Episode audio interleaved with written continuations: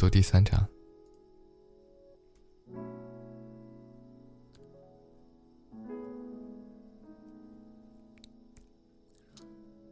假如此时，假如假假假假如此时，站在他面前的人是桑延，桑延不想告诉他的事情，他估计半个字都问不出来，甚至在不告诉他的前提下，他还敢死皮赖脸的缠着很长时间，因为是他的哥哥。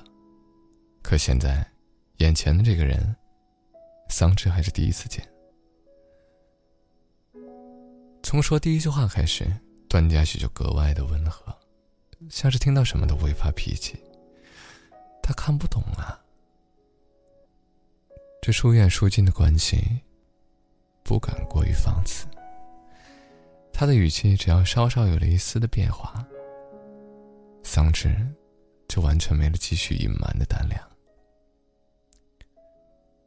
桑稚沉默几秒，很不情愿的坦白：“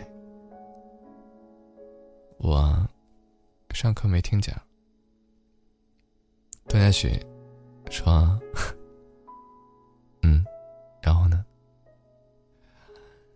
老师叫我起来回答问题，我回答上了。后来他问我要不要取代他的位置当我们的班主任，我觉得这肯定不行，我拒绝了。”桑稚小心翼翼的瞅了他一眼，是想看他的反应，很快就收回了视线。他乖乖的站在原地。看起来老实巴交的，然后他就说要请家长。说完最后一个字，桑稚觉得整个世界好像都安静了。隐瞒了一些内容，桑稚的心情挺心虚的。见他迟迟不说话，他忍不住说：“你别不相信啊。”闻言，段嘉许总算开了口。话里含着笑道：“ 我是真有点不信。”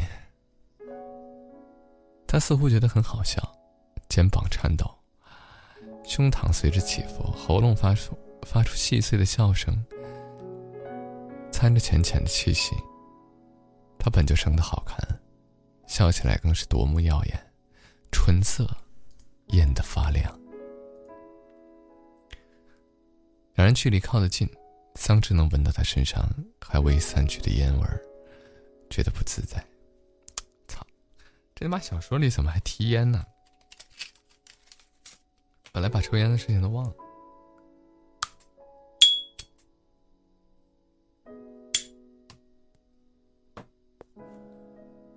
他勉强的憋了句：“我说的是真的。”啊，你没骗我。没有，是真的，不信你明天去就知道了。我现在骗你，老师明天会跟你说实话的。哦，这样。话音刚落，门被开启，桑岩没看他们，往衣柜的方向走，直截了当、很凶的说道：“小鬼，出去。”因为诬陷他的事情，桑延桑稚有点理亏，但他不大情愿就这么走了。嘴里嘟囔道：“我在这待着不行吗？”桑言回头，皮笑肉不笑的：“我要换衣服。”那这个哥哥，嗯，说到这儿，桑稚扯着段嘉许的衣服下摆：“他也要出去吧？我觉得他也不是很想看你换衣服啊。”桑言只当没听见。出去的时候把门关上。桑稚当他默认，扯着段嘉许往外面走。好，我们会管的。三爷盯着他俩看了一会儿，然后摆了摆手，懒得再管。因为这个话题不能让第三个人听见。出了房间之后，桑稚立刻把段嘉许扯回自己的房间，急忙的把门关上，问道。哥哥，那你明天来不来呀？我都跟你说了实话呀。段嘉许垂下眼帘，懒洋洋的道：“你怎么不去找你哥啊？怎么可以呀？我刚冤枉他，我要是告诉他，他会立刻告诉我妈妈的。段嘉许仍在笑，你可不是那样的人。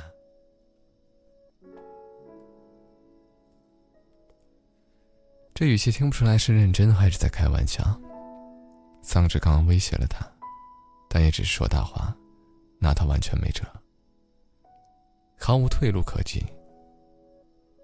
他想起了先前的事情，很记仇的提醒道：“哥哥，刚刚要不是你跟我哥那样说话，我跟他才不会吵架。”在这个时候，房门被打开了。桑延站在外头看向段嘉雪，走了。像是没听清桑稚刚刚说的什么话。段嘉许点头道：“ 小孩，下次见。”桑稚不敢相信，怎么就下次见了还没谈妥呢？察觉到段嘉许是真的要走了，桑稚立刻拽住他的胳膊：“你们这么快就要走了吗？这么晚了，吃完饭再走吧。”段嘉许婉言拒绝道：“下次吧。”桑稚盯着他，完全没有放手的意思。什么下次啊？刚刚说的话你这就忘了吗？你年龄大有健忘症吗？他也不敢话把这些话说出口，只能可怜兮兮的问：“下次是什么时候？”段嘉许弯着唇，没有说话。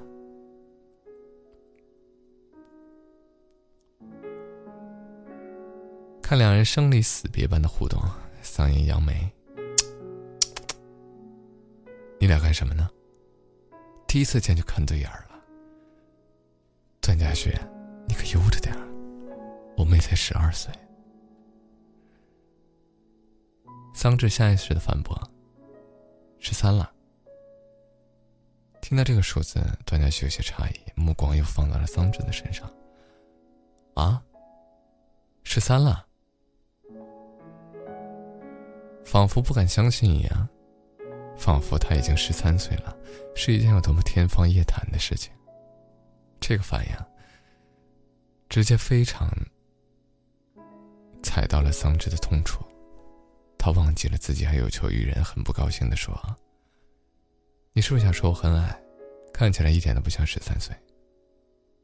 哼，桑言抱着门，门把手，煽风点火的说道。嗯，他就是这个意思。段嘉雪了挠了挠下眼皮，摇头道：“不是。”话里带着几分不真诚。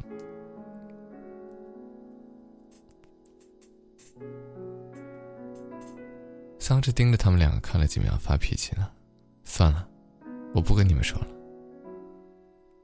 反正我还要再长。”桑言内心少见的浮起了一丝愧疚，出声安慰道：“长得还不挺好的吗？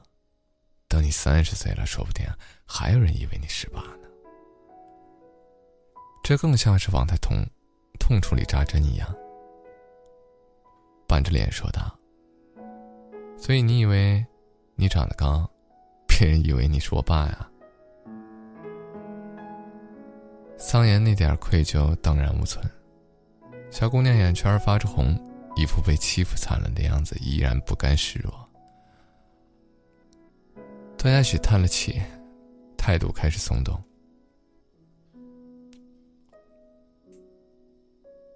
十三岁，读初二。桑稚不看他，硬邦邦的说道：“初一，哪个学校？旭日中学。”初一一班，段嘉许反复拖着腔调。旭日中学，初一一班。而后他弯下腰，对上他的眼。小孩儿，你叫什么名字？桑稚抿了下唇，小声道：“我叫桑稚。”桑稚，桑稚不由得避开了他的视线。稚气的稚。段嘉许亲昵的捏了捏他的脸，那，小桑稚。他压低了声音，像是在跟他说悄悄话，不让任何人听见。知道下次是什么时候了吗？跟黎平道别之后，两人出了桑家，太阳已经完全落下，晚霞染晕了整个天空，气温也多了几分凉意。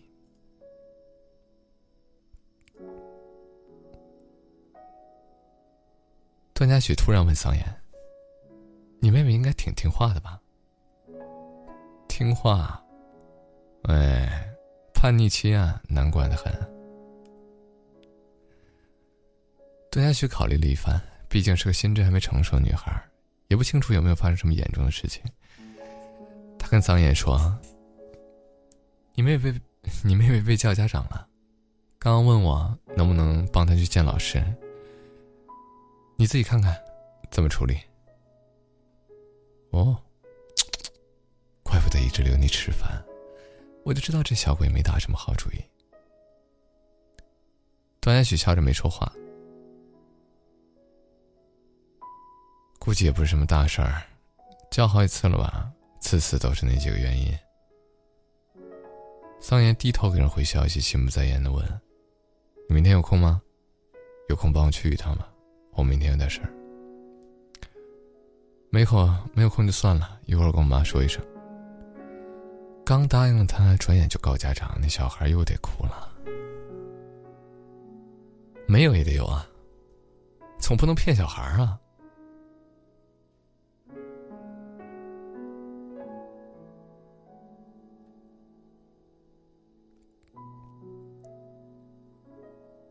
听到玄关处门被关上的声音，桑稚偷偷看了眼，光着脚丫子跑到李平面前。妈妈，哥哥怎么回来了？李平，他说在附近打个球，顺路过来洗个澡。这么晚了，你怎么不留他们吃饭呀？你哥那朋友有事儿。芝芝，你哥真打你了？桑稚心虚起来，不敢再问。我写作业去了。桑稚踢飞拖鞋，跳到床上，扯过一般的一旁布玩偶抱到怀里，情绪非常的不好，思绪不知不觉放了空，脑海里不断回荡着段嘉许最后说的那句话：“小孩儿，知道下次是什么时候了吗？”回应的应该是：“下次是什么时候？”代表他会来吗？怎么办呢？再想想，段嘉许抬起手，捏了捏他的脸。桑稚立刻坐了起来。啊，我刚刚是为那个男人捏了脸吧？没错吧？他怎么能捏我的脸？第一次见面，他怎么能捏我的脸啊？凑那么近。他还喊我“小桑稚”，算了。桑稚平复情绪，装作不在意的样子，反复强调着：“算了，算了，算了，算了，算了，算了。”就当他帮自己的忙，勉强给他占了便宜吧。他目光一扫，看到了桌子上的镜子，跟镜子里的自己撞上了视线。注意到了自己红透了的脸，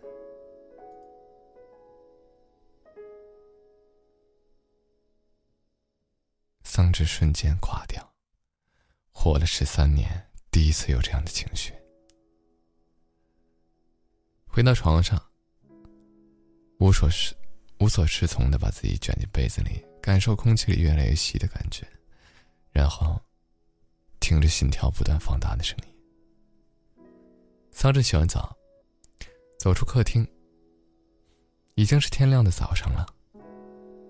桑荣和李平已经坐在餐桌上吃早饭了。既然已经找到了帮手，那他也就当做什么事儿都没发生一样。桑稚慢吞吞的 喝着粥，忽然想起了段嘉许昨天的反应，他吐了口气，小声说。爸爸，我是不是有点矮？桑荣看向他，谁说你了吗？桑稚点头，什么事情都第一时间往桑阳桑岩山 山羊桑岩身上推。哥哥说我，李平，别听你哥的。桑稚用勺子戳了戳碗底。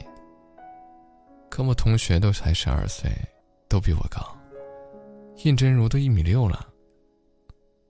桑荣安慰他：“你才多大呀？”还会再长高的。你们都长得高，我怎么长不高？我坐公交车的时候，还有人给我让座，以为我是小学生。桑稚情绪格外低落，闷闷的说道：“哥哥十三岁的时候，有一米五吗？”黎平犹豫着说：“你哥是男孩子，所以……”桑荣突然打断他，回答桑稚的话。没有，哪有那么高？爸爸不太记得了，但爸爸有个印象，你哥那时候应该还不到一米四呢。